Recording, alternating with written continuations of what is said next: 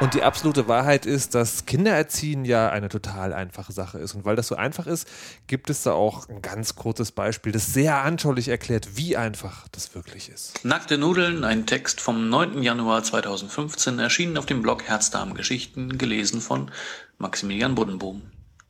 Neulich habe ich es mal wieder getan. Ich habe das Essen gepfeffert. Zwei Umdrehungen mit der Pfeffermühle auf zwei Kilo Bratkartoffeln. Ich habe es getan, obwohl ich weiß, dass meine Kinder das nicht mögen. Ich dachte, sie schmecken das nicht. Bevor ich die Bratkartoffeln auf die Teller verteilt habe, habe ich geprüft, ob man den Pfeffer sehen kann. Konnte man nicht. Also habe ich die Portionen kommentarlos auf die Plätze meiner Kinder gestellt. Kind 2.0 piekste eine Kartoffel auf, betrachtete sie kritisch und schob sie dann in den Mund. Schon während es den Mund schloss, verzog es das Gesicht langsam zu einer Grimasse. Du hast da wieder Pfeffer reingemacht. Kind 3 schaut erschreckt auf und schiebt den Teller reflexartig von sich. Erdbeerjoghurt. Das Bratkartoffelessen war beendet. Da zeigt sich doch, dass Homöopathie Unsinn ist. Schließlich heißt es da similia similibus curentur. Ähnliches soll durch Ähnliches geheilt werden. Die winzige Dosis Pfeffer hätte dazu führen müssen, dass meine Kinder in Zukunft ihre Pfefferhypersensibilität verlieren. Ich weiß, ich weiß. Die Potenz hat nicht gestimmt. Ich hätte das Bratkartoffelgemenge noch weiter verlängern müssen, so dass am Ende auf einen Teil Pfeffer 49.000 Teile Bratkartoffeln kommen. Tatsache ist jedenfalls, dass die Kinder absolut nichts essen, was in irgendeiner Weise Kontakt zu Pfeffer hatte. Sie sind aber nicht nur in Sachen Gewürze, die sich im Wesentlichen auf Salz beschränken wählerisch, sie essen auch sonst nur sehr wenig. Dass sie nicht an Skorbut leiden und ihnen alle Zähne ausfallen, liegt lediglich an dem Umstand, dass sie Obst lieben. So gehen ca. 20 Prozent meines Nettoeinkommens für Himbeeren, Mangos und Pomelos drauf. Mein Ökogewissen plagt mich, denn ich kaufe diese Sachen unabhängig von der Jahreszeit auch mit dem Wissen um die grauenhafte CO2-Bilanz. Aber was soll ich tun? Irgendwas Gesundes müssen sie doch essen. Sie ernähren sich sonst nämlich von Nudeln ohne alles oder Erdbeerjoghurt. Manchmal essen sie Stullen mit Butter, manchmal Brötchen mit italienischer Fenchelsalami und getrockneten Tomaten. Das haben sie mal beim italienischen Opa probiert. Die Salami trägt den beschwingten Namen Fino Chiona Antica Macelleria Falorni und ich importiere sie direkt aus der Toskana. Sie hat einen hohen Fettanteil und ist deswegen sehr weich. Gewürzt ist sie nur mit Fenchelsamen und Meersalz, kein Pfeffer. Sie kostet sieben Euro pro 100 Gramm, aber wie gesagt, von irgendwas müssen die Kinder ja ernährt werden. Was ich an Geld für Nahrungsmittel für die Kinder ausgebe, das spare ich an meiner eigenen Ernährung. Für mich brauche ich nichts. Im Grunde ernähre ich mich wie Schneewittchen. Die hatte auch kein eigenes Tellerchen und kein eigenes Gäbelchen. Die pickte sich nur von jedem Zwergenteller etwas auf und begnügte sich damit. So mache ich das auch. Ich esse, was die Kinder übrig lassen. Ein Brotkanten hier, ein Wurstzipfel da, ein paar Löffel Joghurt, ein Stückchen rohe Möhre. Da jedes Kind andere Sachen isst, ernähre ich mich sehr ausgewogen. Kind eins Paprika, aber nur rote und roh. Kind 2 isst Teewurst, aber nur auf Sonnenblumenkernbrot. Kind 3 isst Reis mit Ketchup. Ich weiß nicht, wie es dazu gekommen ist. Ich weiß es nicht. Vielleicht habe ich erzieherisch total versagt. Aber ich bringe es nicht über mich, meine Kinder zum Essen zu zwingen. Die waren schon als Baby so. Nachdem ich alle gängigen Breis, die man käuflich erwerben kann, durchprobiert hatte, begann ich Breie selbst zu kochen. Als ich bei Süßkartoffelbrei angelangt war, begann das Baby plötzlich zu essen. Ein Jahr später fuhren wir im Sommer nach Schweden und deckten Mangobrei. Das Kind fing gerade an zu sprechen. Mama, Papa, Ball, da, Mambo. Zum Glück waren wir mit dem Wohnwagen unterwegs. Wir warfen alles, was wir nicht unbedingt benötigten, raus und kauften 50 Paletten Mangobrei. Das aß das Kind, bis es drei war. Süßkartoffeln und Mango. Die ersten Jahre habe ich allen Ernstes versucht, Dinge zu kochen, die wir alle mögen. Diese Idee war unglaublich dumm, denn der kleinste gemeinsame Nenner sind eben Nudeln ohne alles. Als erwachsener Mensch kann man Nudeln ohne alles nicht jeden Tag aushalten. Man läuft schon beim bloßen Anblick Gefahr, an Langeweile zu sterben. Also koche ich jetzt, was mir schmeckt, und die Kinder essen das nicht. Das ist uns ein sehr liebgewonnenes Ritual geworden. Und damit nochmal herzlich willkommen zur Weisheit. Äh, Folgennummer weiß ich nicht, die letzte ist schon viel zu lange her. Mein Name ist Markus Richter und wie immer beleuchte ich in diesem Podcast Themen, die ich interessant finde und von denen ich selber überhaupt gar keine Ahnung habe. Und da bin ich halt, wie das so ist, wenn man Leute in seinem Umfeld hat, denen, die dafür sowas können, auf das Thema Kindererziehung gestoßen. Und deswegen ist jetzt zu Gast und recht herzlich willkommen Patricia Kamerata. Guten Tag. Guten Tag. Die äh, unter dasnuff.de einen Blog schreibt und jetzt ein Buch veröffentlicht hat, wahrscheinlich, während ihr diese Folge hört. Das Buch heißt Sehr gerne, Mama, du Arschbombe. Und handelt von? Unterschiedlichen Familiengeschichten, also ja, also im Groben so, was man erlebt als äh, Mutter von zweieinhalb Kindern, laut Lohnsteuerkarte. Ähm, die Geschichte, die wir am Anfang gehört haben, die ist tatsächlich auch aus dem Buch und die kommt in dem Buch auch vor. Genau, ja. Mhm. Und ist aber sozusagen vorgelesen worden von dem Menschen, dem du diese Geschichte veröffentlicht hast, weil die nicht in deinem Blog erschienen ist. Genau. Warum? Auch das war einfach mal so ein Testballon, mal woanders zu veröffentlichen. Und das ist eigentlich eine ganze Serie über das Thema, was sich ändert, wenn man Kinder hat, ähm, von dem vorher einem nichts bekannt ist. Das sind zum Beispiel Essgewohnheiten. Zum Beispiel, ja. Okay, ich würde aber gerne von äh, ganz vorne anfangen. Und zum ersten Mal fragen, wie alt bist du eigentlich? Warte mal, ich glaube, ich bin gerade 40 geworden. Was arbeitest du vom Beruf? Ähm, ich bin IT-Projektleiterin. Und in welcher Form ist deine Familie aufgestellt? Weil zweieinhalb Kinder hört sich ja schon ein bisschen komisch an. Genau, also es gibt ein sogenanntes Bonuskind. Das finde ich einen sehr schönen Ausdruck eigentlich. Ähm, und zwar ist das ein Kind, das mein äh, Partner mit in die Familie gebracht hat als erstes. Ähm, und das war so äh, bezaubernd, dass wir uns dann entschlossen hatten, noch zwei eigene Kinder zu bekommen. Und jetzt lebt ihr glücklich zusammen? Ähm, jetzt lebe ich äh, mit meinen beiden eigenen Kindern Punkt. okay. Wie alt sind die? Äh, naja, so Kindergartenalter und äh, Grundschulalter. Jetzt ähm, hast du zum Buch geschrieben. Das Buch sind die Geschichten aus deinem Blog. Genau. Mhm. Das ist äh, wie alt? Äh, über elf Jahre jetzt tatsächlich. Okay. Ähm, wir werden heute wahrscheinlich nicht alles schaffen, was mit Kindern zu tun hat. Ich möchte deswegen sozusagen phasenweise vorgehen und zwischendurch das überspringen, aber wirklich ganz am Anfang anfangen, nämlich, wie kommt man überhaupt auf die Idee, Kinder zu bekommen? Also das ist schon ganz kurz äh, angerissen.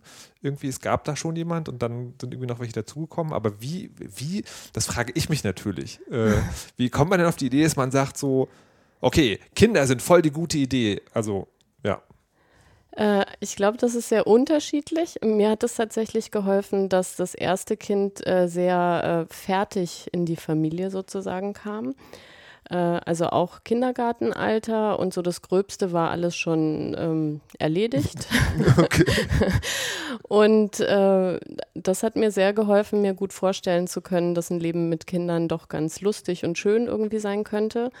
Ähm, das habe ich mir vorher tatsächlich schwer vorstellen können. Also ich habe irgendwie Vollzeit gearbeitet und auch gerne Überstunden gemacht und hatte auch nicht das äh, Gefühl, dass mir irgendwas im Leben fehlt. Und hatte auch so vom Hörensagen nicht das Gefühl, dass das, was man mit Kindern sich ins Haus holt, irgendwie was ist, was man also zumindest in dem Alter irgendwie dringend haben möchte. Aber das hat sich eben total geändert, tatsächlich durch äh, ja, das erste Kind und ähm, die Entscheidung dann sehr einfach gemacht, weil es ändert sich dann ja nicht mehr so wahnsinnig viel, wenn man dann noch eigene Kinder bekommt. Aber das, also der, der Punkt ist ja sozusagen, dann noch mehr Kinder dazu. Ja. Also man hätte auch sagen können, okay, das ist eine Kind, das ist total super mit dem zusammen, aber äh, das muss dann nochmal eigene sein, oder? Ähm, also ich, ja, ich war schon neugierig und ich finde, so mehrere Kinder haben eigentlich eine ganz schöne Idee. Also vor allem für die Kinder. Ich glaube, das ähm, nimmt auch viel Druck äh, von den Eltern.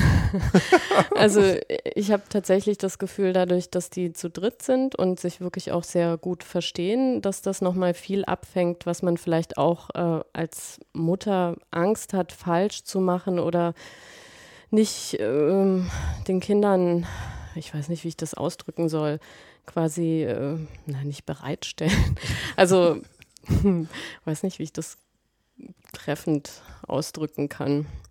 Ja, also sagen die, äh, falls man als Elter, als Älter Dinge verpeilt oder nicht irgendwie hinkriegt, dann können die sich das gegenseitig geben. Genau, äh, ja, so in der Art. Und auch, ähm, dass sie eben nicht alleine sind, dass sie nicht äh, fixiert sind auf eine oder zwei ähm, äh, Bezugspersonen, dass sie auch äh, jemanden haben, der stärker Vorbild sein kann, weil der altersmäßig näher dran ist, ähm, weil die auch eine stärkere Front als Geschwister äh, bilden können zu den Eltern und man vielleicht manche Sachen dann irgendwie anders in der Familie verhandelt oder ausmacht oder zu ganz anderen Ergebnissen kommt.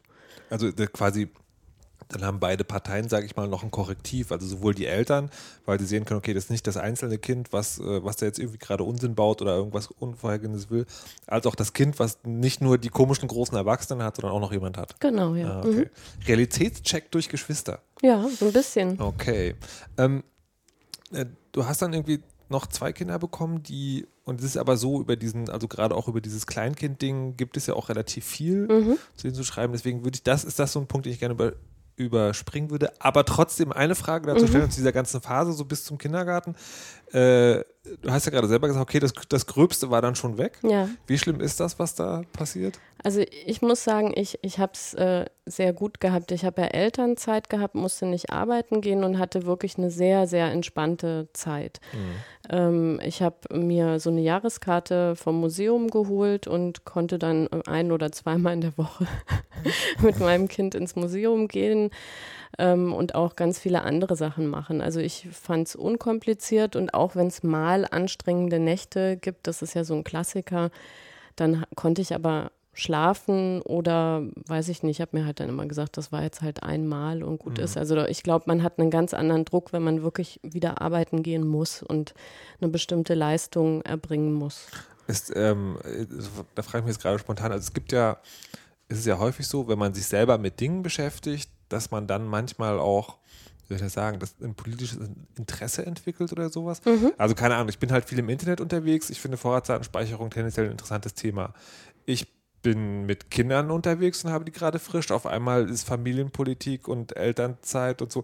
Ist das was, wo man auch ein politisches Interesse entwickelt oder ist das dann eher so, man also keine Ahnung, wie, also mit Steuern, so tendenziell müsste mich das politisch auch interessieren, weil es mich betrifft, aber mhm. um Gottes Willen geht mir weg, ich mache halt, was ich muss. Ja, ja, ja, nee, auf jeden Fall. Also dieses Interesse, das erstreckt sich ja nicht nur über solche politischen Themen, sondern ich habe in der Zeit auch ganz viel so wirklich Ratgeberliteratur gelesen und das geht ja über die Entwicklung der Kinder bis über tatsächlich, wie macht man das mit Elterngeld, ähm, mit Kindergeld ja, das, und so weiter. Genau, das mache ich tatsächlich nicht, sondern das ist ja sozusagen, da, da liest du dich ja an auf, also sagen, um für dich das persönlich zu klären. Ja. Aber es könnte ja auch sein, dass du in dem Moment ein Interesse entwickelst, okay, Elterngeld, dahinter stecken die und die Entscheidungen, dass der politische Kontext und dass man sich dann anfängt, in einem größeren Maßstab politisch auch zu interessieren und zu engagieren, vielleicht sogar. Das meine ich.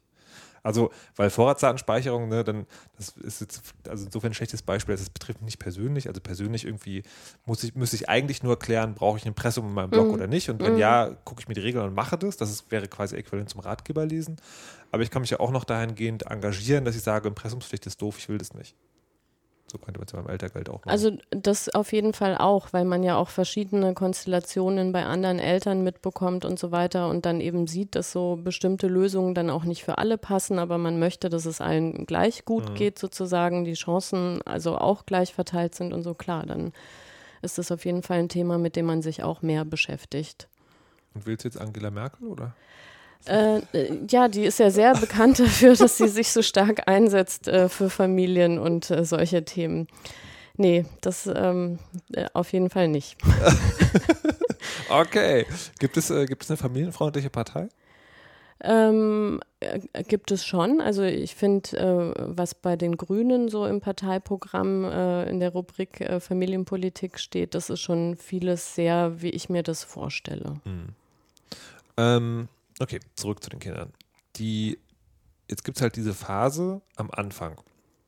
Und das stelle ich mir so vor, wie, also wenn so Kinder auf die Welt kommen, dann ist das ja, also ich vermute, am Anfang hat man da gar nicht viel Wahl, weil da sind halt irgendwie so kleine Wesen, um die muss man sich kümmern. Also die haben einfach so Bedürfnisse, die kann man noch, also fast relativ deterministisch irgendwie befriedigen, also Essen reinstopfen, sauber machen, äh, Gründe zum Schreien wegnehmen.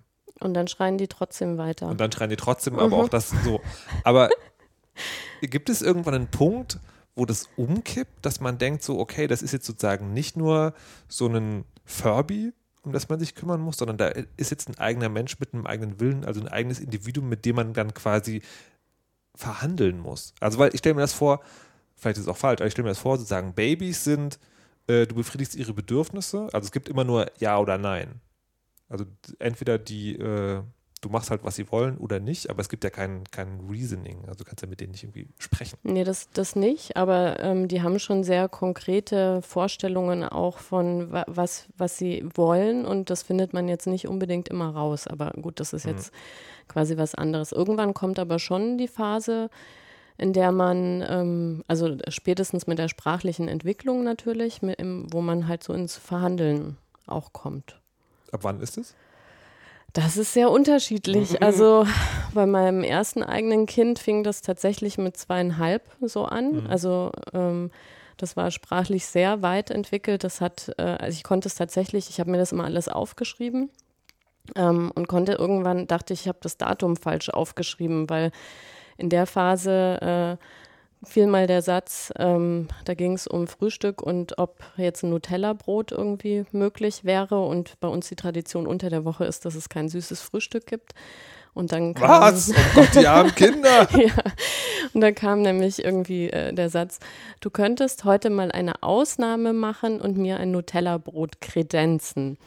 Und äh, das Wort kam irgendwie vom größeren Geschwister, das immer so Märchen-CDs gehört hat. Mhm. Aber also äh, das war, also ja, also das war in dem Alter kommen normalerweise so zwei oder drei Wortsätze. Ähm, und ähm, ja, da, da musste man schon in dem Alter Sachen aushandeln und konnte nicht irgendwie sagen, ja, Moment mal, das habe ich mir so überlegt und so machen wir das jetzt sondern ja, da kamen schon äh, eigene Vorstellungen auch durch. Also was, sagt man? Also, also die, die grundlegende Frage, die ich jetzt eigentlich in diesem ganzen Podcast immer stellen werde, ist, wie erzieht man Kinder? Ich werde es sozusagen verschieden formulieren. Und das ist ja, das ist ja das erste Ding. Also wie, wie, wie reagiert man da drauf? Sagst du dann einfach so, nee, will ich nicht? Das ist auch unterschiedlich, ähm, weil das ja immer auf die Rahmenbedingungen ankommt und wie oft man die konkrete Situation auch schon verargumentiert hat. Aber in der Regel versuche ich schon, ähm, Argumente auch zu finden. Und mir ist ziemlich schnell aufgefallen, dass ich dazu tendiere, schnell mal Nein zu sagen, ohne eigentlich mir vorher Gedanken gemacht zu haben, warum nicht. Hm. Ähm, aber in, also wenn man irgendwie, was weiß ich, also ein Riesenthema war auch immer das Anziehen. Ähm, und das, äh, ja, also das ist manchmal eben schwierig, wenn es draußen minus 10 Grad hat und das Kind möchte aber gerne irgendwie kurze Hosen und äh, ohne Strümpfe in die Gummistiefel und so. Ich fühle mich an einen anderen Podcast an einen Mann ohne Hosen. ähm, ja, dann äh, hilft das Argumentieren natürlich nicht. Ähm, und dann äh, ist es manchmal natürlich schon einfach, dass man sagt, ich bin jetzt die Erwachsene und ich weiß das eben besser und die Witterungsbedingungen sind jene und deswegen ziehen wir das und das an. Ähm, und da macht man dann aber oft auch die Erfahrung, das sieht das Kind eben nicht so. Hm. Und ähm, wenn man da jetzt nicht körperlich werden will, was ich definitiv nicht will, dann dauert Anziehen dann manchmal auch eine Stunde oder so. Das muss man aber, dann mit einplanen. Aber also von wegen Körperlichkeit und ähm, also das ist ja so, so, kann man es ja schnell entscheiden. Also man ist halt, was oder was heißt das eigentlich nicht körperlich? Also heißt das irgendwie keine, keine Ohrfeige geben oder heißt das um auch? Um Gottes Willen, ja, also das sowieso nicht, aber also ich finde schon schwierig, ein Kind tatsächlich dann in eine Hose reinzuzwingen und irgendwie Strümpfe, also das geht dann auch nicht schneller, als wenn man versucht zu argumentieren am Ende. Mhm. Also ähm, es gibt ja so, so ein Buch, das weiß ich gar nicht mehr, wie das heißt da wird beschrieben, Kinder anziehen, also dass man zum Training vorher versuchen soll, eine Krake in ein so ein Einkaufsnetz einzufädeln. Und wenn man das in einer bestimmten Zeit schafft, dann schafft man auch Kinder anzuziehen. Und wenn sich die Krake dann auch noch wehrt, kann man sich ungefähr vorstellen, äh, wie schwierig das ist. Nee, aber also ich, ich bin jetzt nicht jemand, der sagt, äh, ja, dann zieht das Kind halt irgendwie die Badehose an und wir gehen raus und es schneit und es merkt dann schon, irgendwie ist es kalt. Oder es gibt ja auch so Geschichten, dass die Leute dann wirklich mit dem Kind so irgendwie in den Kindergarten gehen. Also ja. ich würde schon mein Kind tatsächlich anziehen. Ähm, aber es ist relativ schwierig, äh, ein Kind wirklich, also für mich in eine Strumpfhose und in eine Hose zu zwängen. Zu, aber jetzt hast du gerade gesagt, irgendwie, äh, dann dauert es halt eine Stunde, aber wenn man jetzt wieder arbeiten geht oder, oder andere Dinge passieren, die im Leben passieren ja. und man halt nicht mehr die komplette Elternzeit hat, dann hat man vielleicht die Stunde doch gar nicht. Was dann? Dann hat man echt Stress. Also man plant es natürlich ein bisschen so ein, man hat dann Zeitpuffer und so weiter und wählt sich dann auch nicht irgendwelche fancy Kleidungsstücke an, wo man, wo man dann irgendwie noch kompliziert knüpfen und äh, knöpfen muss und so weiter. Aber letztendlich, äh, wenn so ein Szenario eintritt, hat man einfach Pech gehabt und Stress. Aber also wo, wo gibt man dann nach an welcher Stelle? Also überziehst du dann einen Termin? Also im Sinne von, dann äh, komme ich halt später oder, oder wird dann doch irgendwie sozusagen in einer Art und Weise Druck ausgeübt, die, wo man sagt, okay, das ist jetzt irgendwie erzieherisch nicht ideal, aber geht halt gerade nicht anders? Ähm, sowohl als auch. Also weil es ist ja, es ist ja, es sind ja keine Wenn-Dann-Relationen. Äh, ähm, also nur weil eine Sache mal funktioniert, funktioniert die das nächste Mal nicht. Also oft, also bei dem konkreten Beispiel mhm. ist es so, dann ist es vielleicht, okay, nicht die Hose, aber sag du mir welche Hose und dann ist es irgendwie in drei Minuten gegessen. Manchmal ist es aber auch, das Kind weiß vielleicht selber nicht so genau oder will halt eben doch nur die Badehose anziehen. Mhm. Ähm, und da, also ich persönlich habe da alles schon ausprobiert, auch äh, gerne mit Gummibärchen bestechen oder sonstige Was? Ja, ja, genau, aber kein süßes Frühstück. Nee, ähm, also es ist wirklich schwierig, weil es gibt eben selbst für so kleine Probleme in Anführungszeichen keine Vorgehensweise, die jedes Mal funktioniert. Und wie gesagt, Worst Case oh ist tatsächlich, dass man ähm, dann zu spät zu einem Termin kommt. Also das mit dem Kinderwunsch überlege ich mir. Ähm, die, jetzt, jetzt stelle ich mir vor, wenn man, äh, also ich habe die Vermutung, tendenziell will man als Eltern immer das Beste für seine Kinder, mhm. will ihnen also tendenziell, äh, will tendenziell sich wohlfühlen und, aber ich stelle mir auch vor, gerade in den beschriebenen Situationen funktioniert das nicht immer fühlt sich das dann, also hat man dann selber so eine Art Diskrepanz, dass man quasi jetzt nach außen diesen Stress hat und auch weitergibt vielleicht, aber innen so denkt, oh Gott, was tue ich hier eigentlich gerade? Ja, ja, auf jeden Fall. Also das ist, glaube ich, auch so eine typische Elternsituation und ähm, äh, das ist, wenn die Kinder kleiner sind, noch schwieriger, weil wie gesagt, äh, da ist vielleicht auch eben die kognitive Entwicklung bei den Kindern nicht so weit, dass man überhaupt irgendwie einen Konsens finden kann, der dann für beide wieder einen mit einem guten Gefühl aus so einer Stresssituation rausgehen lässt. Ähm, aber ich versuche schon immer dass, also dass man zumindest zum Beispiel nicht auseinandergeht, ohne dass man irgendwie noch gezeigt hat, genau das, dass man eigentlich ja auch als, als Mama keinen Stress will und dass es nicht heißt, dass man sich nicht gern hat und so weiter, sondern dass es konkret halt um die Schuhe anziehen ging oder was auch immer. Ähm, und das, das wird, je älter die Kinder werden, ähm, also ja, desto mehr muss man tatsächlich auch, finde ich, nachdenken warum man als Erwachsene die und die Sicht hat, warum die Kinder eine andere Sicht haben, warum man vielleicht äh, nicht möchte, das äh, genau zu machen, wie die Kinder das wollen und so. Und bei mir ist es wirklich auch oft, dass ich durch die Argumente, die die Kinder hervorbringen, auch meine Haltung ändere oder dass ich auch gelernt habe, mich zum Beispiel zu entschuldigen bei den Kindern oder zu sagen, da habe ich irgendwie einen Fehler gemacht oder ich habe ganz viel gelernt auch, dass die Kinder im Kopf Lösungen haben, auf die ich als Erwachsene überhaupt gar nicht komme. Zum Beispiel? Ähm, ja, das sowas, ja, das ist äh, wirklich schwierig, äh, das so aus dem Nichts heraus. Ähm, muss mal überlegen. Ja, fällt mir jetzt nichts ein. Vielleicht nachher nochmal. Aber das sind dann wirklich ganz überraschende Sachen, so, mhm. dass sie sagen, äh, okay, dann nicht die Gummistiefel, aber wie wäre es, wenn ich auf dem Weg, was weiß ich, irgendwie die Sandalen anziehe, aber die Stiefel nehmen wir dann mit in den Kindergarten und die ziehe ich dann halt im Kindergarten an, wenn wir auf den Spielplatz gehen oder okay. so. Ähm, also diese Anziehsituation beschrieben hattest du, ähm, die ist ja die findet ja, also wir kommen jetzt zum Punkt, die Kinder und die anderen Eltern, die, die findet ja zu Hause statt, die Einzelsituation mhm. meistens. Ähm, hattest du, und der klassische andere Fall, den man kennt, ist im Supermarkt, das Kind auf dem Boden, schreit und wälzt sich. Mhm. Hattest du sowas schon mal? Oder sozusagen in der Kategorie? Äh, das hatte ich so viel, dass ich äh, mich gar nicht mehr an Einzelfälle erinnere. Ähm, ja, also hatte ich ganz oft schon. Ist das eine Situation, die man dann nur mit dem Kind hat oder hat man die auch mit dem Umfeld? Also dass man denkt, oh Gott. Das kommt ja auch wieder drauf an, wo das ist. Im Supermarkt, finde ich, hat man das hauptsächlich mit den anderen Eltern. Also nicht Eltern, sondern Menschen, die da überhaupt sind. Also ich kann in solchen Situationen ziemlich gelassen bleiben. Hm. Ähm, aber mich nervt es dann sehr, wenn mich andere Erwachsene genervt angucken oder dann die Kassiererin irgendwelche dummen Bemerkungen macht oder irgendeine Oma dann sagt, ach, das hat ja wieder hier richtig Hörner, das Kind oder so. Das ist das, was mich dann eigentlich unter Stress setzt, gar nicht so sehr das Kind. Mhm. Okay. Ist das denn, und äh, das berührt auch schon das andere Thema, ich habe schon zweimal gesagt vorhin, äh, oh Gott, das arme Kind. Wie viele Ratschläge von einem Menschen bekommt man? Äh, erstaunlich viele. also mit Babys ist es wirklich unfassbar. Da ist es eigentlich täglich. Ähm, wenn, wenn ein Baby irgendwie weint, dass dann Leute einem sagen, Mensch, das hat Hunger, dem ist zu heiß, äh, der hat die Windel voll, was weiß ich. Also wo man dann wirklich denkt, ey, ich habe die Windel gerade gewechselt, wir haben gerade mhm. gegessen mhm. und so weiter. Ähm, und die, die laufen einem teilweise auch wirklich hinterher.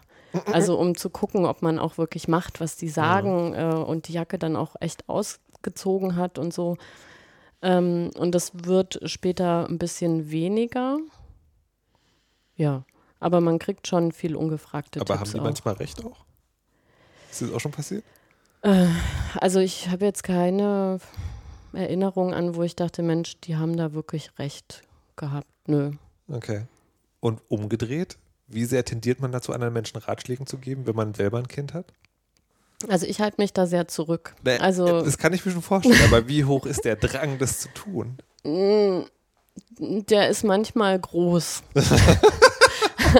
Aber ich, also ich mache das eigentlich wirklich nicht. Also es sei denn, ich weiß, das ist jemand, also jemand, mit dem ich irgendwie befreundet bin und ähm, äh, die Situation erlaubt es, dass ich da vielleicht eine alternative Vorgehensweise irgendwie vorschlage, um irgendwie einen Stress zu nehmen oder so. Aber da spricht man sich eigentlich auch eher mit den Eltern erstmal ab, als das jetzt vom Kind so rauszuhauen. Äh, mhm.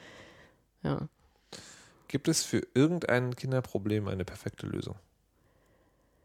Ähm, ich befürchte nicht, nee. Noch gar nichts?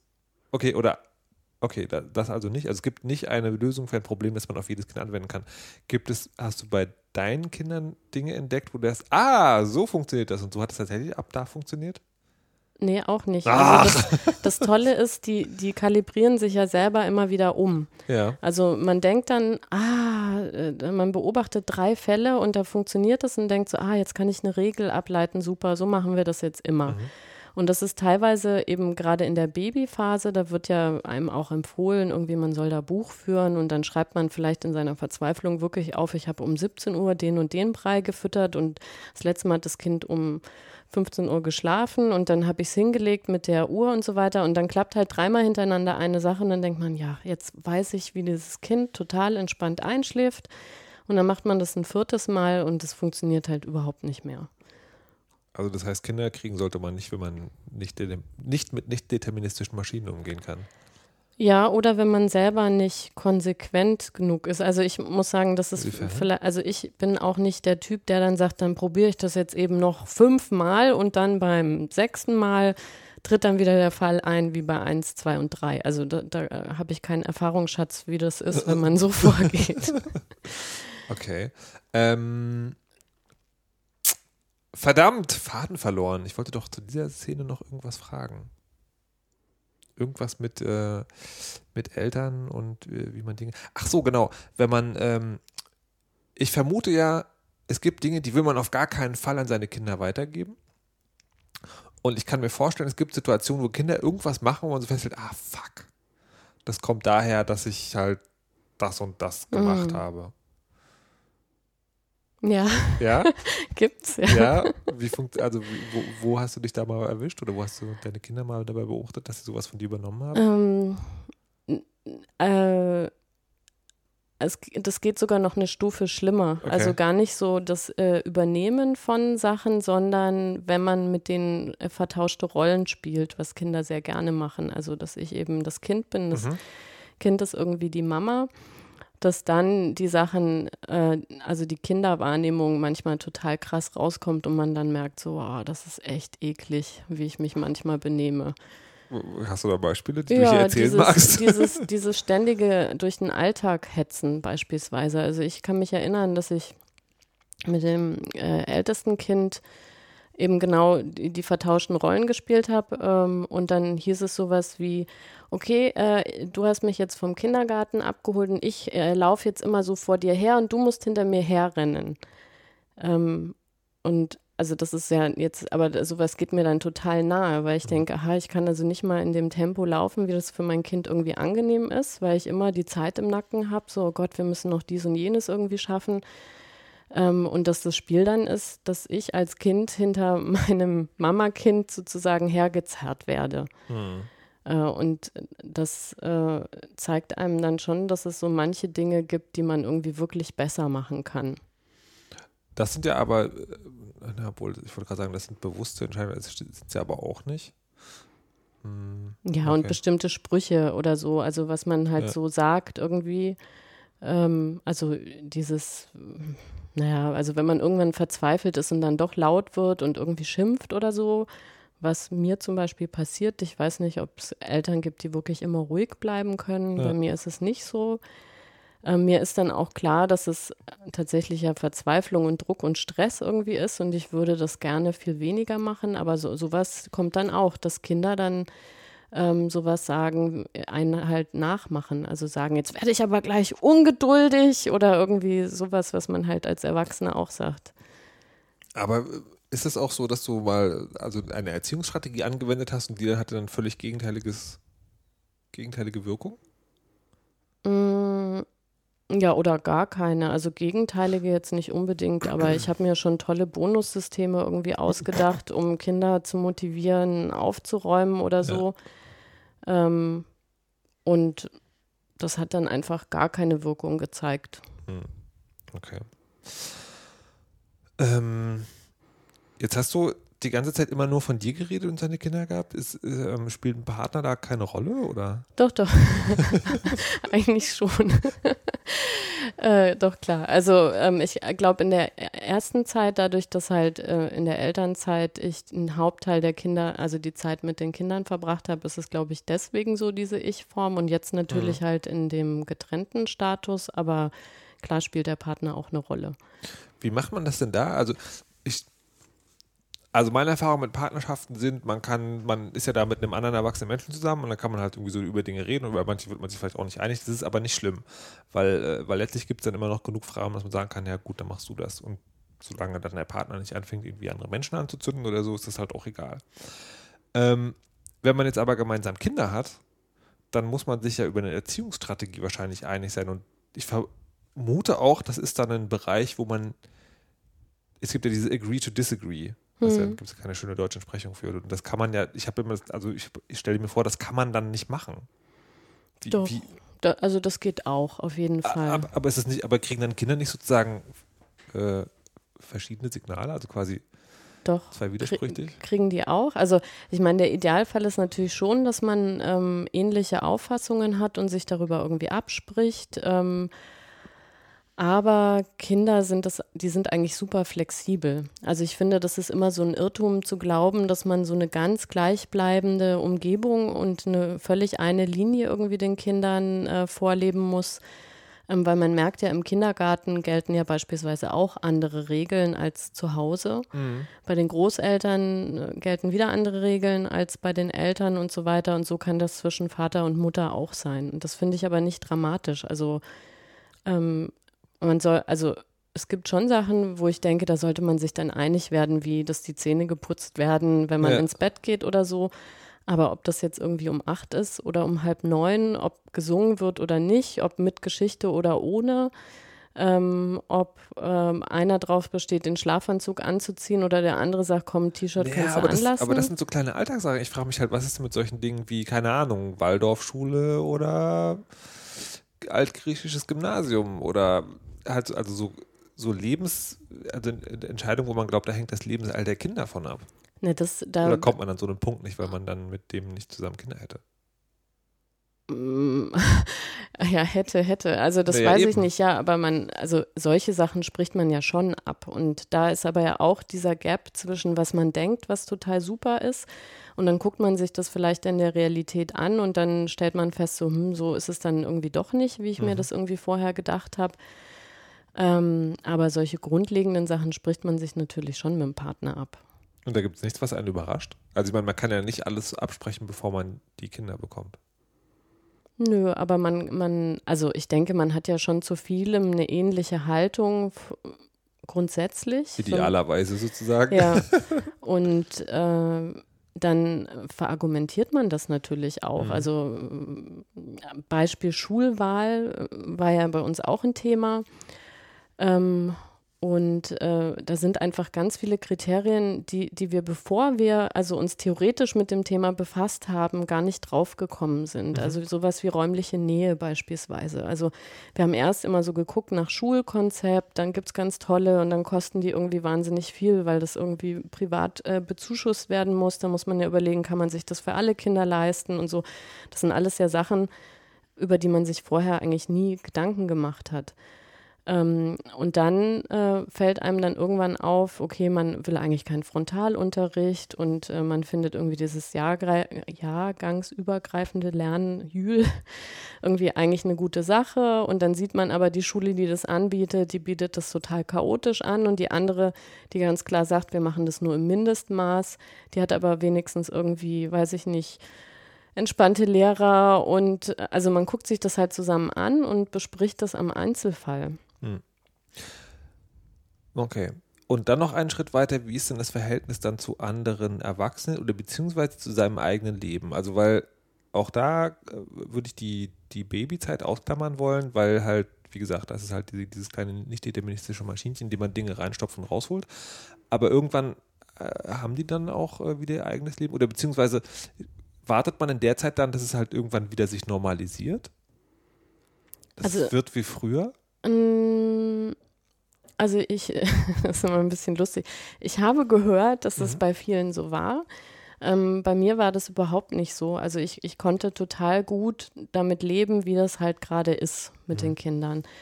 Ähm, und ich hatte ab einem gewissen Punkt, ähm, also war ich so im Einklang mit diesem ganzen Alltag und wie die Kinder sind und was die Kinder brauchen und so, ähm, da, ja, dass ich, also ich hatte wirklich eigentlich nie den Gedanken, das soll jetzt wieder alles werden, wie das irgendwie früher war. Und ähm, ich musste mich jetzt wirklich wieder umgewöhnen, so ein eigenes Leben zu haben. Okay.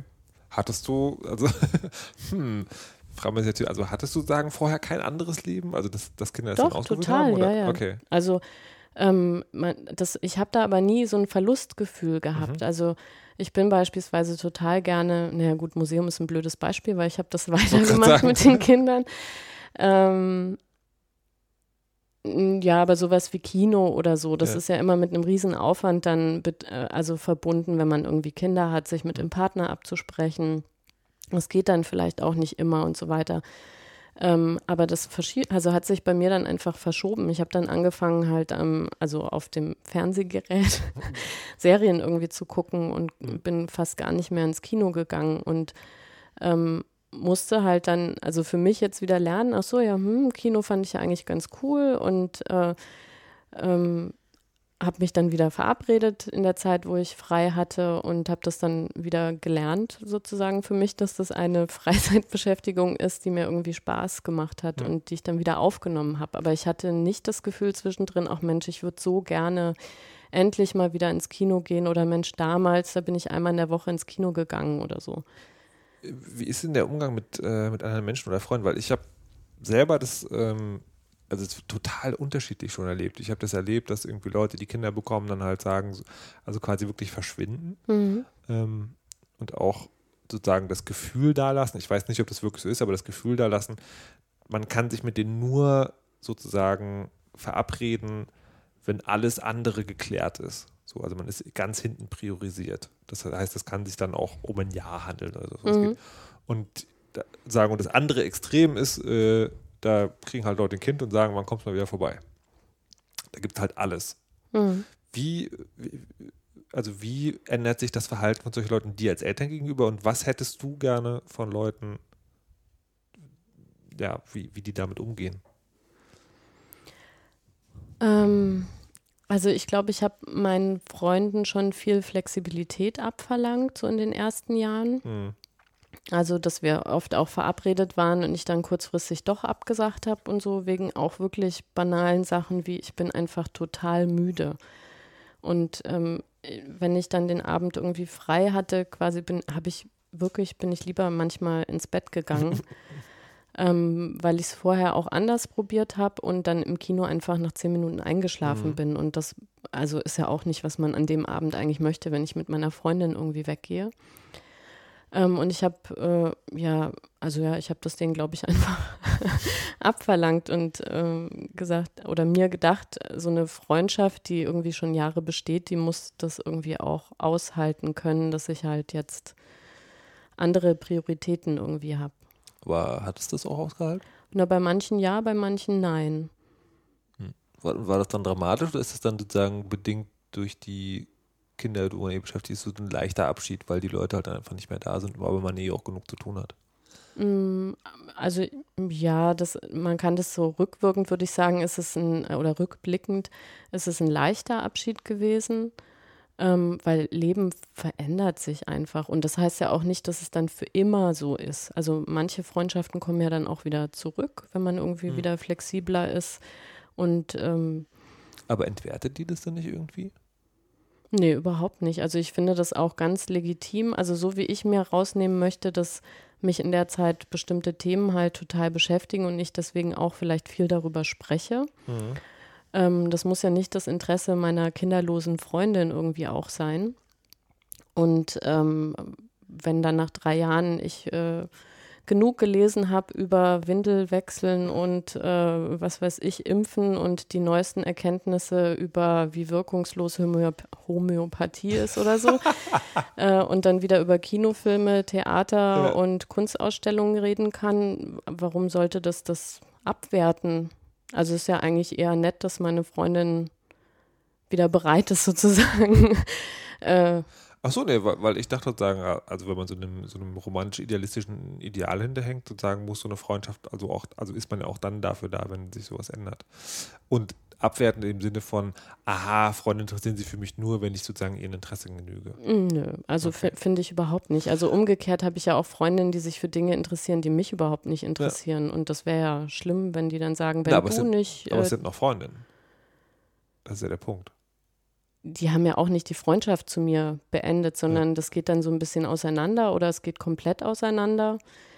Ähm, aber das ist so, der Verlauf der Dinge. Also ich glaube, das ist ja mit ganz vielen Sachen so. Das müssen ja nicht nur Kinder sein, das kann ja manchmal auch die Arbeit sein ja. oder irgendwie ein exzessives Hobby oder so. Wie ist Arbeit? Wie wird, wie wird da mit Eltern, Elternsein umgegangen? Und vor allem natürlich die spannende Frage, hast du das Gefühl, dass mit dir da anders umgegangen wird als mit einem Mann, der ein Kind bekommen hat? Ähm, also ich bin in der glücklichen Lage zu sagen, äh, ich habe äh, da super gute Erfahrungen gemacht weil ich einen sehr, also ich sage da gerne auch menschenfreundlichen Arbeitgeber habe, ähm, der äh, ja, der das so eingeplant hat, dass es zur Biografie gehört, dass mhm. man halt Kinder bekommt, ähm, dass man auch mal ausfällt, dass man Elternzeit nimmt, aber eben nicht nur wegen der Kinder, sondern auch wegen allen anderen Szenarien. Also ähm, ja, und ich hatte da auch nicht das Gefühl, dass ich anders behandelt werde als ein Vater. Okay. Aber das ist, also du hast, ich entnehme deinen Worten auch, du sagst das so besonders, du hast da Glück gehabt, das geht den ich wenigsten hab, Leuten. So. Genau, ich, also aus meinem eigenen Freundeskreis kann ich sagen, dass es den meisten Frauen überhaupt gar nicht so geht. Und den meisten Männern? Ja, das, ähm, Ich überlege gerade, es gibt immer bei Männern so zwei Szenarien, nämlich mhm. äh, dieses, man engagiert sich so ein Mindestmaß, äh, was so die zwei Monate sind Elternzeit, ähm, was ja relativ leicht zu überbrücken ist, weil da wird meistens nicht jemand eingestellt in der Zeit, der das vertretungsweise übernimmt. Das ist dann so wie, da ist halt einfach jemand lange im Urlaub. Genau, und mhm. der kommt dann wieder und hat halt weiterhin irgendwie seinen Job und man klopft ihm dann auf die Schulter, dass er sich irgendwie auch so toll eingesetzt hat mhm. für seine Familie. Ähm, Jetzt überlege ich, ob ich Leute kenne. Das sind eigentlich eher Selbstständige, die wirklich mehrere Monate auch äh, weggehen. Oder die haben halt wie bei uns in der Firma, da gab es schon einige, die wirklich die Hälfte der mhm. Elternzeit mindestens genommen haben. Aber die haben das halt dann so erlebt, wie ich das ja, erlebt ja. habe. Ähm, ja, aber es gibt viele Männer, also von denen ich das auch höre, die halt sagen, ja, mein Arbeitgeber äh, mag das halt nicht oder meine Karriere leidet dann und deswegen kann ich das nicht machen und dann machen die das auch nicht.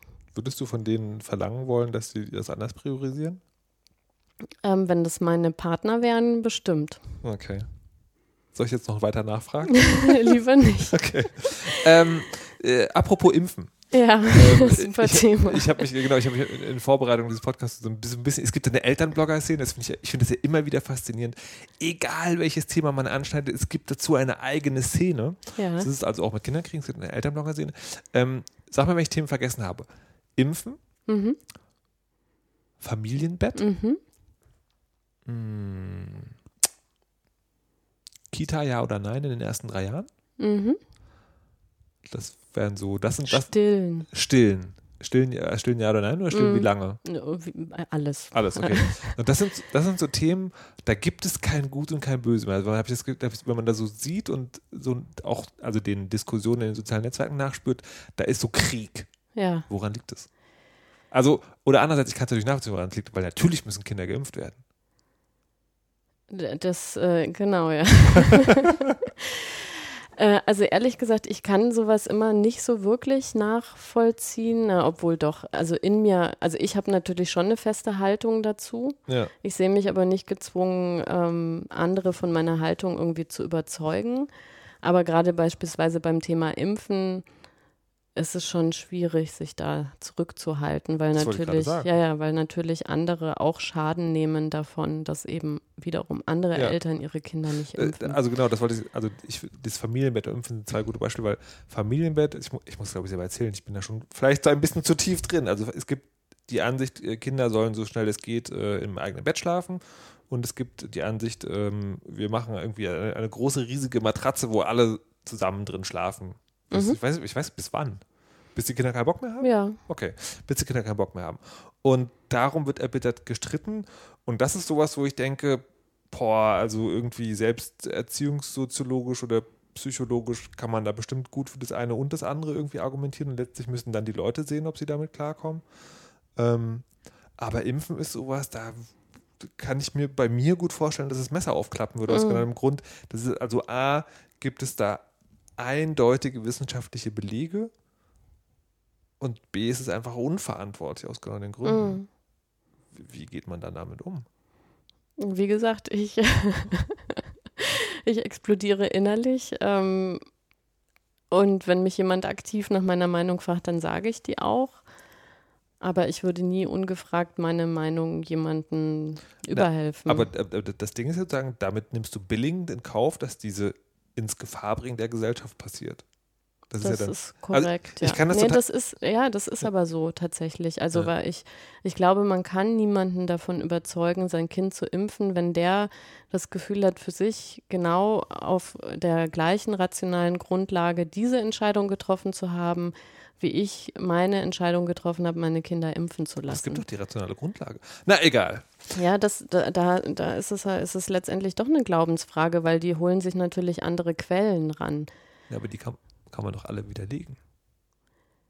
Äh, dann holst du halt eine andere Studie raus und der holt eine andere Studie raus. Also da gibt es, also Wahrheit ist ja kein, also ich verstehe schon, du meinst so wissenschaftlich ja. ist halt dann die Wahrheit so und so und deswegen müsste eigentlich irgendwann jemand einknicken und sagen, ach jetzt stimmt, jetzt habe ich irgendwie 35 Studien gelesen, die be belegen, was das irgendwie gesamtgesellschaftlich bedeutet und so weiter. Ähm, aber das passiert ja nicht bei solchen Menschen. Also ein anderes Beispiel ist äh, Läuse, ähm, was ja auch so ist, wenn so, es geht um Läuse verschiedene. Also warte, warte, warte, warte. Also Läuse sind Ungeziefer auf dem Kopf und man sorgt dafür, dass es möglichst schnell weggeht und ja. zwar indem man ein Läusemittel genau. anwendet. Ja. ja, genau. Das muss man aber auch konsequent tun ähm, und dann muss man die ganzen Nissen auskämmen und äh, je nach Mittel muss man dann halt nach acht oder neun Tagen, wenn dieser Zyklus äh, sich wiederholt, wieder dieses Mittel da drauf machen. So, und dann ist man die eigentlich los. Und mhm. ähm, es gibt aber halt auch Leute, die sagen, nee, wir probieren das jetzt erstmal mit äh, Auskämmen oder die trotz der Schilder im Kindergarten, äh, wir haben einen Fall von Läuse, dann eben bei den eigenen Kindern nicht kontrollieren und gucken und äh, die dann plötzlich halt irgendwie fünf Tage später auch eine Läuseplage haben, die dann wieder fünf andere Kinder angesteckt hat und so weiter. Also ähm, da kannst du auch keinen zwingen, wenn dieser Zettel da steht, das Kind abends anzugucken und dem dann, wenn es Läuse hat, am nächsten Tag dieses Läusemittel irgendwie drauf Aber, zu machen. Ah! Ja, es ist total schrecklich und nervig, natürlich. Also es ist aber halt, was will man da tun? Außer so einen Aushang zu machen und am Elternabend noch 35 Mal halt sagen, das wäre wirklich total super, wenn ihr das macht und so. Und das ist ja auch fürs Kind lästig und für euch und also ich versuche herauszufinden, wie das ist, wenn man Kinder hat. Ja. Und also was ich jetzt feststelle, ist, man braucht auf jeden Fall gutes Anger-Management. Aus zwei Gründen. Auf Einerseits, weil er die Kinder an den Rand der Weißblutring man sie nicht schlagen will. Und das andere, weil Eltern, andere Eltern so schlimm sein können und man nichts machen kann. Ja. Wird man nicht zum Psychopathen? Also wenn man, ist das der Grund, warum du bloggst? Äh, genau. Also bei mir ist es wirklich ein Hauptgrund, warum ich blogge. Ähm, es gibt diese schöne Formulierung oder das schöne Bild von einem anderen Blogger, Felix Schwenzel, der hat gesagt, sein Blog ist ein Verdauungsorgan und das trifft für meinen Blog auch total zu. Also ich versuche bestimmte Dinge, die ich anstrengend, nervig, stressig, wie auch immer äh, finde, in Geschichten zu verarbeiten. Und das dauert manchmal wirklich lange, weil genau diese Wut und so weiter äh, ja, mich noch eben so lange bewegt, dass ich denke, okay, das ist jetzt noch nicht so, dass es so gelassen ist, dass ich eine lustige Geschichte irgendwie draus machen kann. Ähm, aber ja, das Bloggen hilft mir tatsächlich, mehr Gelassenheit zu entwickeln und irgendwie zu den, das verbindende Element vielleicht äh, zum Leid der anderen Eltern zu sehen und dann so geteiltes Leid ist halbes Leid und so weiter. Aber ich wollte gerade fragen, wir reden jetzt irgendwie schon fast 50 Minuten und das klingt halt alles irgendwie sehr ernsthaft und äh, tief überlegt, aber dein Blog ist ja dafür bekannt, dass es lustig ist. Ja. Ähm, warum? Warum, warum schreibst du lustige Geschichten? Warum schreibst du nicht deinen Zorn in die Welt? das tue ich ja auch. Ähm, aber ähm, mir hilft es persönlich quasi so für meine Seelenhygiene immer diesen Punkt zu finden, also das Lustige, äh, das, das Auflösende irgendwie rauszuarbeiten. Und ähm, je besser ich das kann, desto besser bin ich auch für zukünftige Situationen gewappnet sozusagen. Und ich habe auch, also total, also ich finde auch ganz viele Sachen total lustig mit Kindern. Also ich muss auch ganz oft auch über mich selber lachen und so. Ähm, das ist jetzt nur ein unglücklicher Gesprächsverlauf. ähm, äh, würdest du also rückblickend empfehlen, Kinder zu kriegen? Ja, auf jeden Fall. Warum? Ähm, weil das hat mein Leben wirklich total bereichert. Also was wirklich dieses Thema Gelassenheit angeht und zu sehen, es gibt so viele Wege, also um irgendwas zu erreichen und man kann so wachsen mit Kindern und so viel Neues irgendwie lernen und auch so viel Altes tun, was man vielleicht nicht mehr getan hat, weil man dachte, man ist irgendwie zu alt dafür oder so. Also man. man ja, ist das diese typische hier, wie, ich, ich kaufe dieses Spielzeug für meine Kinder? Zum Beispiel. Oder man geht in den Freizeitpark äh, den ganzen Tag Achterbahn fahren für die Kinder oder sowas. Ja. Okay. Also solche Elemente gibt es auch.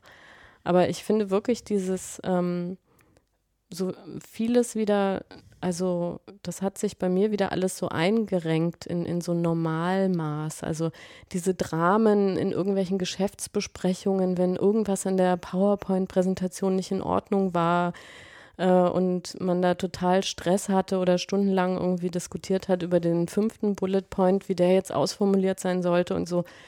Ähm, wenn man ein Kind hat und sich da einmal drum gesorgt hat, dann hat man halt eine unglaubliche Gelassenheit in beruflichen Dingen. Dass okay. man da sieht, da geht, da kommt nicht wirklich jemand zu Schaden, weil jetzt die Corporate Design Vorgaben nicht eingehalten worden sind oder irgendwie sowas.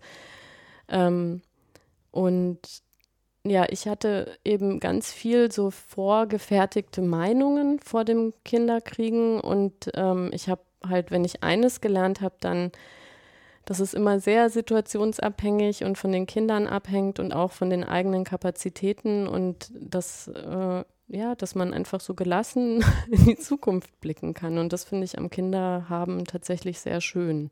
Sollte man Kinder haben? Ähm, Nö, das würde ich jetzt nicht sagen. Ich glaube, es gibt noch andere Lebensformen, in denen man sich sehr wohlfühlen kann. Also ich kann es sehr empfehlen. Ich kann auch echt immer empfehlen, mehrere Kinder zu haben, weil eben der Sprung ist, also der größ größte Sprung ist, das erste Kind zu haben. Ähm, dann zum Zweiten ist es schon nicht mehr gefühlt doppelt so viel Arbeit und wenn man dann ein drittes hat, dann ist es nicht mehr quasi nochmal ein Drittel mehr, sondern es wird eigentlich immer weniger mehr Arbeit, je mehr Kinder man hat. Äh, das heißt, wie viele Kinder sind genug? Das soll auch jeder für sich selber entscheiden. Aber das ist wirklich eine Sache, also ähm, die Ausbildungswege und so weiter sind ja so, dass man, also naja, zumindest jetzt eben mit einer akademischen Ausbildung relativ spät erst Kinder bekommt und das habe ich ein bisschen bereut. Also ich glaube, dass es sogar schöner ist, früher Kinder zu bekommen und dann kann man auch mehr kriegen. was wäre was wär denn so ein gutes Alter, denkst du, jetzt im Nachhinein? Ähm, also ich fand es schon gut bei mir persönlich, äh, aber ich kann mir auch vorstellen, dass zum Beispiel in der Studentenzeit das auch nochmal eigentlich ganz gut zu vereinigen ist, Kinder und Studieren und ja. Okay. Jetzt, ähm, hm, also Anger Management ist sozusagen ein Ding, was man haben sollte als Eltern. Was noch? Äh, Fantasie. Inwiefern? Na eben, dass man nicht diese vorgefertigten Wege immer nur sieht, ähm, sondern dass man auch ähm, ja im Perspektivenwechsel einnehmen kann, dass man sich ganz andere Lösungswege irgendwie vorstellen kann. Und ich meine, bestenfalls oder schlimmstenfalls hilft Fantasie auch, um irgendwie die Kinder äh, abzulenken. Indem man ihnen irgendwie Schau dort, ein dreiköpfiges Eichhörnchen. genau. Hm. Okay, was noch? Mm, naja, Humor hilft echt auch sehr. Also wenn, wenn in so, naja, gut, ich äh, sag mal, ich hätte jetzt spontan eine Geschichte gehabt, aber ja. ähm, also es gibt ganz oft, ist man wirklich in total absurden Situationen findet man sich wieder. Ähm, und da kann man sich halt entweder total drüber aufregen äh, oder ärgern oder man kann wirklich naja, also sehen, wie witzig das eigentlich ist. Also Wutkanalisation, Fantasie und Humor, reicht das? Ja, äh, ich finde, wenn man noch ein bisschen lieber würde ich Kinder. Kommt die, kommt die eigentlich von alleine? Äh, erstaunlicherweise ja. Also das fand ich für mich ist was wirklich total faszinierendes gewesen. Also man kann sich das fürs erste Kind noch total gut vorstellen, dass dann einfach Liebe da ist. Ähm, aber man fürchtet sich schon so ein bisschen, gerade wenn man dann das erste Kind auch schon ganz toll fand und so, dass das nächste Kind, dass da vielleicht nicht genug da ist mhm. oder dass es irgendwie dann nicht süß genug oder nicht lustig genug oder keine Ahnung, man denkt dann so, ja. Aber es ist tatsächlich, wenn das neue Kind da ist, ist plötzlich mehr Liebe da. Also es ist nicht wie ein Kuchen, den man irgendwie verteilt auf die Kinder, sondern es ist einfach wirklich mehr Liebe da. Also ich fand das eine total bewegende Erfahrung. Wie viele Leute haben wegen der Bloggeschichten, die du geschrieben hast, schon Kinderwunsch bekommen? Uh, ich weiß nicht, ob es vielleicht umgekehrt ist manchmal. Also das weiß ich nicht, aber ich weiß von vielen Eltern, die das wirklich gerne lesen, weil das halt jenseits dieser perfekten Welt ist. Also mir hat neulich erst eine gesagt, dass sie so gerne meinen Blog liest, weil man sich da so wiederfindet in diesen absurden Situationen, die man immer selbst hat und äh, wofür es tausend Ratgeber eigentlich gibt und man die auch alle verzweifelt gelesen hat, aber keine der Methoden zu dem Ergebnis führt, was man eigentlich gerne hätte und das dann ähm, solche Elternblogs einfach zeigen, ach ja, guck mal, das ist da eigentlich eine ganz ähnliche Geschichte. Und im Grunde ist es bei fast allen so und deswegen muss man sich nicht so in der Situation festbeißen, sondern kann einfach vielleicht auch mal drüber lachen oder sagen, naja, das ist halt so, hm. früh aufstehen für jetzt die nächsten zehn Jahre und es ist ja so irgendwie, also Kinder sind unser evolutionärer Auftrag und die sollen der Gesellschaft noch kommen und sowas. Ist Kinder haben eigentlich, das frage ich mich jetzt gerade erst, ist das eigentlich so ein Lebensproblem wie alle anderen auch oder ist das schon was Besonderes, was anderes? Oder wird es eher dazu, weil man es macht? Mm, ich glaube, das ist wie jedes andere Ding auch ähm, weil äh, ich hatte, also was zum Beispiel Stress angeht, ja, mhm. also den man empfindet durch so alltägliche Situationen und Vereinbarkeit und so weiter. Ich hatte ja vorher nicht das Gefühl, dass ich so ein total ultra entspanntes Leben irgendwie führe, wo mhm. ich keine Probleme zu bewältigen habe und keine Herausforderungen und so weiter, sondern das war eigentlich genau auf dem gleichen Level. Jetzt rückwirkend würde ich sagen, Mensch, das war alles so unkompliziert und ich war so selbstbestimmt und was weiß ich. Ähm, aber das weiß man ja in dem Moment nicht. Also ich, ich glaube, das ist einfach, man wächst da irgendwie rein und dann ist es halt die Lebensrealität und das ist für die einen sind es halt die Kinder, für die anderen sind es vielleicht irgendwie die Haustiere, die man hat äh, oder irgendwie die berufliche Situation oder was weiß ich. Also kann ich mich immer schlecht reinversetzen, hm. wie das so ohne Kinder dann auch ist. Okay. Äh, du hast schon mehrfach jetzt die Bücher ähm, erwähnt und also eigentlich steht ja nichts drin, was einem weiterhilft, aber gibt es trotzdem Bücher, die man lesen sollte? Doch, da, da, da, es gibt schon. Also ich finde, da ist viel, was weiterhilft.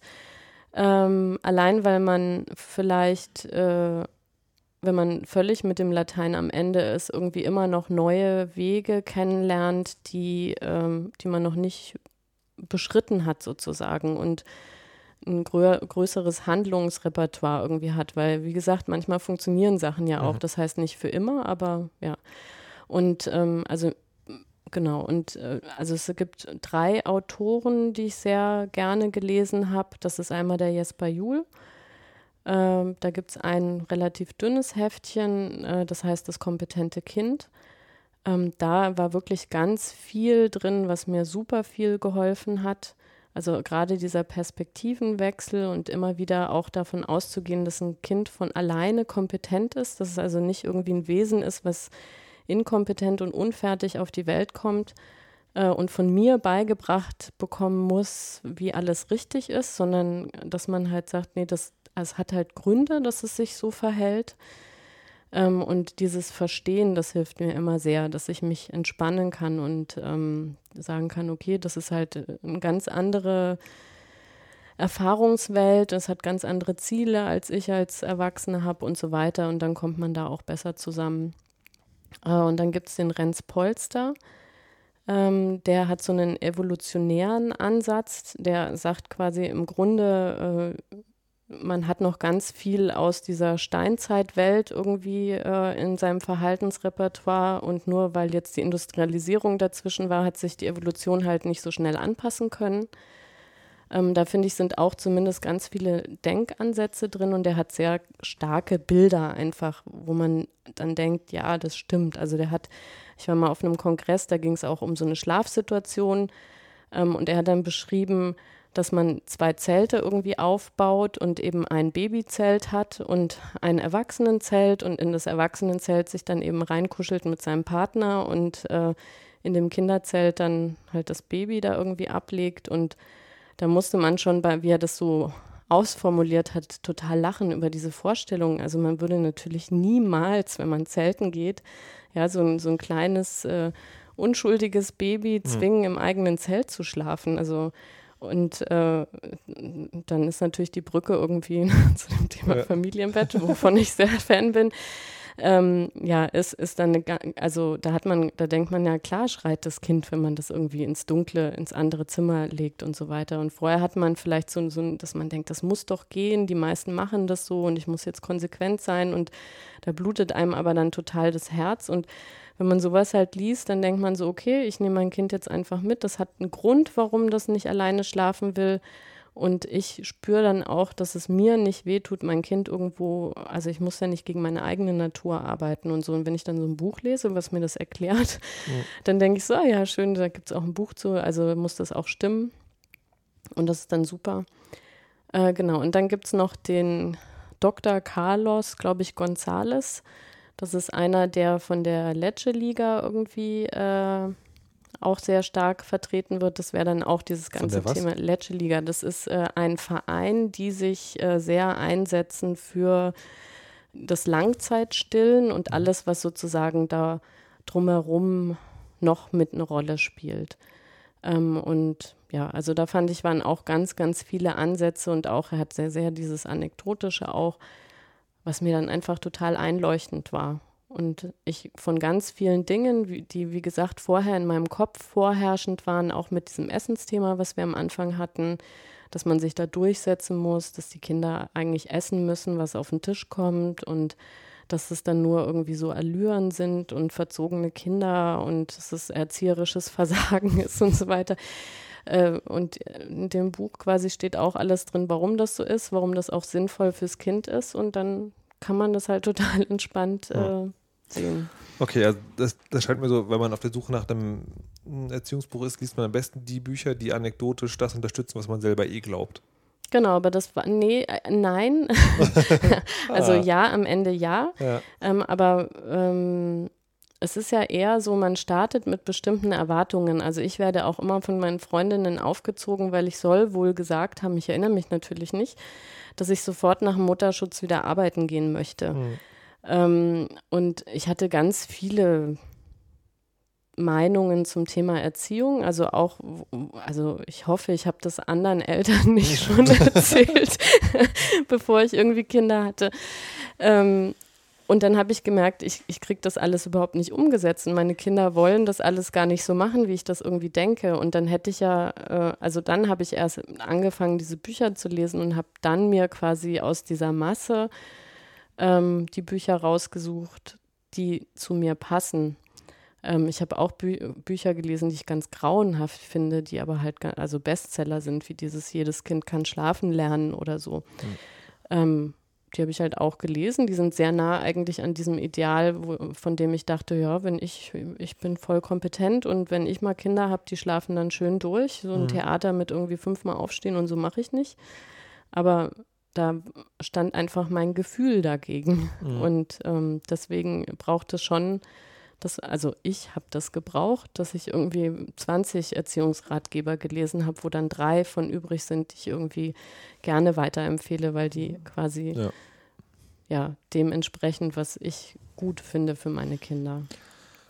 Apropos Erziehungsratgeber, in dem Buch ist ja keiner. Nee, eigentlich nicht. Warum nicht?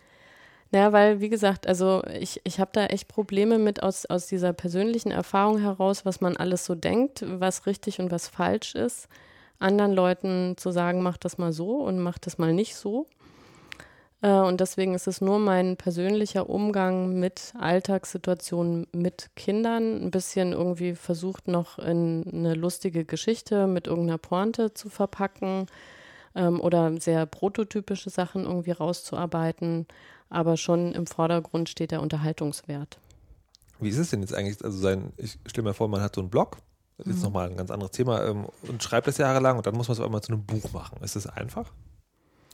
Also ist, oder hast du, hast du da so, sowieso nur gesagt, dem Verlag hier, Geschichte 1, 2, 3, könnt ihr gerne nehmen fürs Buch, macht mal? Oder wie ist das gelaufen? Äh, nee, das ist so gelaufen, dass es äh, die Idee gab, äh, einen Altersschwerpunkt auszuwählen, weil gerade ja dieses äh, Vor-Kindergartenzeit halt schon sehr durchgenudelt mhm. ist mit einem, war die Idee, Geschichten auszuwählen, die hauptsächlich stattfinden äh, von Kindergartenalter, also drei Jahre, bis irgendwie so Vorschulzeit, erstes Schuljahr. Mhm. Ähm, und da ich ja schon elf Jahre blogge, hatte ich irgendwie zur Auswahl 2000 irgendwas Geschichten. Mhm.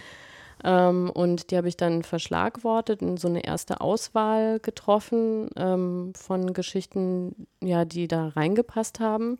Und habe dann ähm, aus den Schlagworten heraus äh, Kapitel gesucht und dann nochmal ein bisschen ergänzt, dass es ausgewogener ist und das halt als Vorschlag sozusagen eingereicht.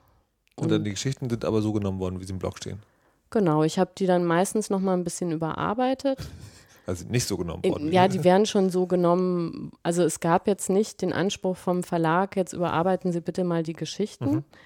Ähm, aber ich fand das für die Leserinnen und Leser irgendwie schöner, wenn die nochmal runder sind. Und im Internet ist halt sehr vieles sehr pointiert. Also Beispiel, es gibt eine Geschichte, die heißt Mama Leaks und die ähm, geht halt äh, um diese ganze WikiLeaks-Geschichte und äh, im Internet, also in meiner Filterbubble kann ich voraussetzen, dass die Leute ungefähr wissen, um was es mhm. da geht. Ähm, aber ich glaube, das ist nochmal ein anderes Klientel in dem Buch. Und ähm, da habe ich dann immer ein bisschen ausgeholt in den Erklärungen, um die Leute so mhm. an der mhm. Hand zu nehmen und zu erklären, worauf will ich eigentlich hinaus oder auf was Abzuholen, sagen wir im Radio. Ja, genau. okay, lohnt sich das eigentlich, sowas finanziell zu machen? Ähm, also weil das Ding ist, also du hast, du hast ja den ganzen, das ganze Ding, das ist ja, du musst es ja nur noch überarbeiten. Ja. Ähm, also wenn man es schon hat und man nur noch überarbeiten muss, äh, dann ach, ist es immer noch nicht ganz so, dass es sich wirklich lohnt. Mhm. Ähm, ja, Punkt. Ich okay. glaube, also wenn man es neu schreiben muss, dann es ist wirklich ein erbärmlicher Stundenlohn, auch wenn man einen guten Buchvertrag verhandelt hat. Was macht mehr Spaß, Kinder haben oder Buch schreiben? Kinder haben. Okay, das Buch erscheint wann? Am 13. Oder August. Ist erschienen am 13. August. Ähm, machst du dann jetzt irgendwie noch so Dinge? Keine Ahnung. Fernsehauftritte, ja, Lesungen. Natürlich, ich Waldbühne übernehme alle füllen. Fernsehshows. Okay, alles klar. nee, also es sind, äh, also grob sind Lesungen geplant, eine sogar fest schon, aber erst in 2016. Mhm. Ähm, aber okay. ähm, zwei Lesungen, denke ich, wird es auch in Berlin jetzt im Herbst geben. Mhm. Okay ich habe die ganze Zeit noch im Kopf irgendwie, es gibt noch dieses Thema irgendwie Jungen und Mädchen, das ich eigentlich super gerne mal besprechen würde, aber ich will, das muss ich einfach mal auslagern. Vielleicht ist das ein eigener, ist das ein eigener Podcast wert? Und das ist ein eigener Podcast und dazu habe ich wirklich viel zu erzählen. okay, dann kann man das vielleicht nochmal nachholen, vielleicht auch mit noch äh, mehr, mehr Gäst, Gästen, Gästinnen. Ähm, habe ich noch was vergessen zu fragen? Also jetzt abgesehen vom Thema Jungs, Mädchen? Ich überlege die ganze Zeit, wie man hätte fragen können, dass hinterher die Leute denken, man, also das mit den Kindern ist total super. Ich glaube, ich will vier Stück. Das klang jetzt alles schon so ein bisschen traurig ne? und schwierig und so. Aber, Aber ist ja auch der Einblick, der anscheinend von deinem Blog hängt. Ja, aber also mein Alltag ist so nicht, sondern also das klingt dann so ausgenudelt äh, mit diesem, mhm. man kriegt so viel zurück, aber das ist ja manchmal wirklich so. Also man hat eine total furchtbar anstrengende Nacht und dann reicht das irgendwie, dass so ein kleines Kinderpatschehändchen irgendwie nach dem Arm greift und irgendwie sagt, Mama. Und dann ist man total glücklich und fröhlich und denkt sich, ach, noch drei Kinder, das wär's doch jetzt. Also ich muss auch sagen, für mich persönlich hat sich das jetzt nicht so angehört, als ob Kinder kriegen eine total schlechte Idee ist. Ich finde es immer noch eine total seltsame Vorstellung, die wahrscheinlich daher rührt, dass man es wirklich erst dann äh, wissen kann, wenn man, wenn es sozusagen, wenn man es gemacht hat. Hm. Ähm, aber es klang jetzt nicht, also kann ich dich sozusagen beruhigen, es klang jetzt nicht überdramatisch schlimm. Uh. Wir hören ja gleich zum Ende noch eine Geschichte ähm, Bastelmutti-Hölle, ja. die ja auch einer der äh, negativen Aspekte beleuchtet, wenn ich mich richtig erinnere. Äh, ja, die auch Empörung tatsächlich äh, verursacht hat. Hast du, hattest du mal einen richtigen Shitstorm im Blog? Zweimal fast, ja. Beides mal genau wegen diesem Bastelthema. Das scheint auch sehr heikel zu sein. Okay, was steckt dahinter? Dass manche Menschen sehr aufgehen in komplizierten Bastelarbeiten und von so untalentierten Menschen wie mir nicht gesagt bekommen möchten, dass äh, sie deswegen unsympathisch sind. Okay, aber so. das, das könnt ihr gleich am Ende der Sendung hören. So, ähm, der Weisheit. Ach, der weiß. Ach, das ist der andere Podcast, wo wir auch auf ja, auch der weiß Nee, ähm, ich wollte eigentlich sagen, ähm, also die verschiedenen Punkte, die anges angesprochen wurden, kann man ja auch vielleicht kommentieren im Podcast zu diesem Ding, äh, im Artikel zum Podcast, im Artikel zu dieser Folge Herrgott des Podcasts. Das Nuff.de ist das Blog. Mhm. Das Buch heißt Sehr gerne Mama, du Arschbombe. Wer hat sich den Titel ausgedacht? Ach, der Verlag hat das aus einer Geschichte Aha. gefiltert. Ist also deine Idee gewesen. Äh, wie viel Zeit muss vergehen, bevor man nochmal über die Zusammenarbeit mit einem Verlag redet? Ach, das kann. Oder also, ist, ist, es eigentlich, ist es eigentlich total super alles? Ich stelle mir das total schwierig vor, ehrlich gesagt. Oh, ich glaube, das ist von Verlag zu Verlag total unterschiedlich. Okay. Ist es schwieriger als Kinder? Nee. Also das auf jeden Fall nicht.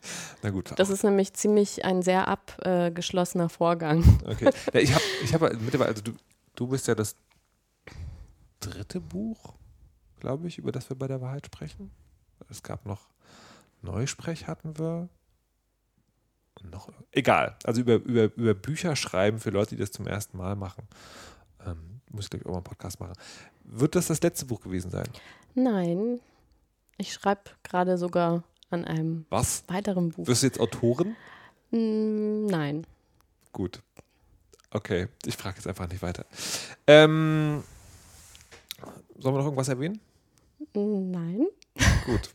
Dann, wie immer in dieser Sendung, äh, die ihr gerne abonnieren könnt und rezensieren und äh, kommentieren, überlasse ich den letzten Satz natürlich, bevor wir die Geschichte Bastelmutti-Hülle hören, ähm, der Gästin, Patrizia Kamerata.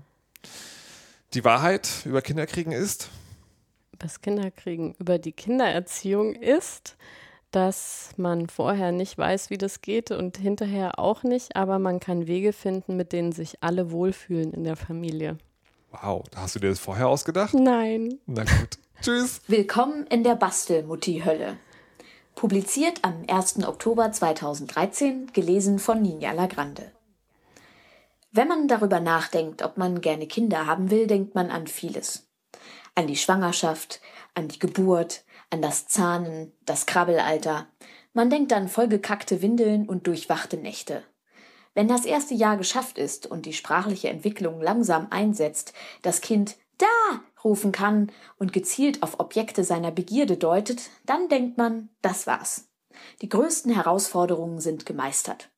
Ab jetzt ist es bis zur Pubertät ausgestanden. Worüber man nicht nachdenkt, sind die Meilensteine der elterlichen Entwicklung. Niemand malt sich aus, welche Qualen man an Elternabenden erleiden muss, und noch weniger ist einem gewahr, dass man für jedes Kind mindestens dreimal im Jahr zum Bastelnachmittag gebeten wird. Doch dann kommt der erste Herbst und es heißt, liebe Eltern, am 5. November basteln wir Laternen für den Laternenumzug. Bevor ich an meinem ersten Bastelnachmittag teilnahm, stellte ich mir Bastelnachmittage wie folgt vor. Ich komme um 16 Uhr leicht abgehetzt von der Arbeit in die Kita. Mein Kind nimmt mich gut gelaunt in Empfang und führt mich zu meinem Platz. Auf dem Tisch liegen bereits vorpräparierte Materialien und eine Kopie, die mich in einfachem Piktogramm aufklärt, wie ich aus einer DIN A4 großen Seite eine stabile Laterne baue. Spätestens fünf nach vier sind alle Eltern da. Die Eltern schlürfen Kaffee, während sich die Erzieherinnen wie Flugzeugbegleiterinnen im Flugzeug vor uns aufreihen. Die Leiterin hält die Bastelbeschreibung nach oben, während die anderen in parallelen Bewegungen kurz und prägnant erläutern, wie gebastelt wird. Die Eltern beginnen zu basteln, während die Erzieherinnen die Kinder leise mit Fingerspielen beschäftigen. Alle beginnen synchron zu basteln. Ungeschickten Eltern helfen die Erzieherinnen mit Ausbildungsschwerpunkt Bastelpädagogik. Sie sind dabei sensibel und achten darauf, dass das zarte Bastel-Selbstbewusstsein nicht schon in so einem frühen Stadium gekränkt wird. Eine weitere Erzieherin schlendert durch die Reihen der eifrig bastelnden Eltern und legt motivierend ab und an die Hand auf eine Schulter. Nach 20 Minuten sind alle Laternen fertig.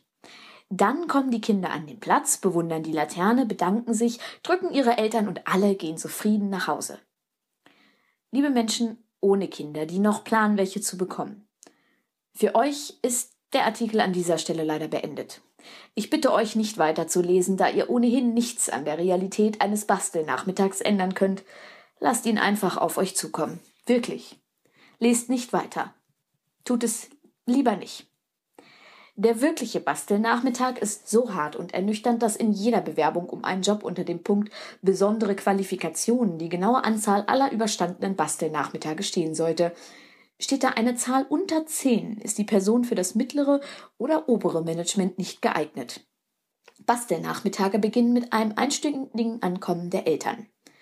Manchmal dauert es auch anderthalb Stunden, bis endlich alle Eltern da sind. Weil es bereits nachmittags ist, sind die meisten Kinder nicht mehr so gut gelaunt. Einige liegen schreiend im Flur, andere schlagen sich gegenseitig mit stumpfen Gegenständen. Überall auf den Tischen liegen Bastelmaterialien. Ich schreibe das mit Anführungszeichen, weil Bastelmaterialien bedeutet, dass dort stumpfe Kinderscheren, angeschnittene Polyederpapiere, jedenfalls niemals irgendwas geformtes, das man auf Kante falten kann und stark angetrocknete Klebestifte liegen. Sehr oft liegt dort auch zur Verschönerung der Endergebnisse sehr viel Glitzerstaub. Wenn man an einem der kleinen Tische in einem der klitzekleinen Stühle Platz genommen hat, kann man langsam bis 100 zählen und dann ertönt ein Schrei, weil ein erstes Kind eines der Glitzerstaubgefäße versehentlich umgeworfen hat. Meistens so, dass der Glitzerstaub sich im hohen Bogen in die Luft entleert, um dann minutenlang als glitzernder Smog den Raum zu verdunkeln. Langsam rieselt der Glitzernebel auf die Tische, Stühle und Menschen hinunter. Sobald er mit Haut in Kontakt kommt, wird eine chemische Reaktion in Gang gesetzt und es bildet sich eine unentfernbare Patina. Keine Dusche der Welt, kein Schwamm und keine Bürste entfernt diese Glitzerschicht. Wenn man sie erstmal hat, muss man sieben Jahre warten, bis sich alle Zellen im Körper erneuert haben. Erst dann fällt sie ab. Ein bisschen Glitzer schadet nicht, werden die ungehorsamen Kinderlosen, die trotz meiner eindringlichen Warnung weiter oben weitergelesen haben, denken. Aber jetzt Fragt euch mal, in welchen Berufsgruppen man normalerweise glitzert. Wenn man also golden glitzernd in einem der wichtigen Business-Meetings sitzt, kann das durchaus unangenehm sein. Niemand denkt bei gülden glitzernder Haut an Laternenbasteln. Bestenfalls gerät der glitzernde Elternteil in den Verdacht, nebenberuflich in der großen Galashow des Friedrichstadtpalasts mitzutanzen. Laternenbasteln, Frau Kamerata, ich verstehe. Knickknack. Mein Gegenüber zwinkert mir verschwörerisch zu und nickt.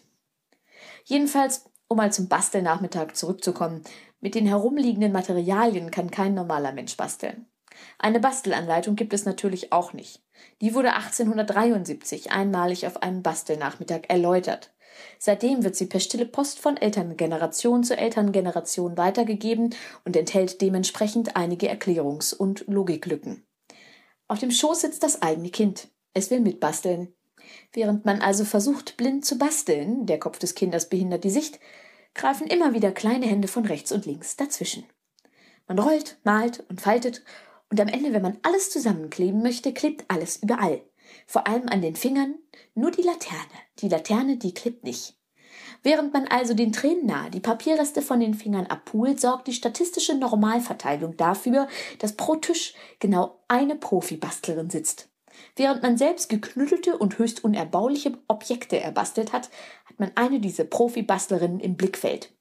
Sie haben ihr eigenes Material und das eigene Werkzeug mitgebracht und basteln aus vielen kleinen Origami-Papierchen eine überdimensionierte Laterne, die sie aus den einzelnen Elementen zusammenstecken. Die Laterne leuchtet in allen Farben des Regenbogens.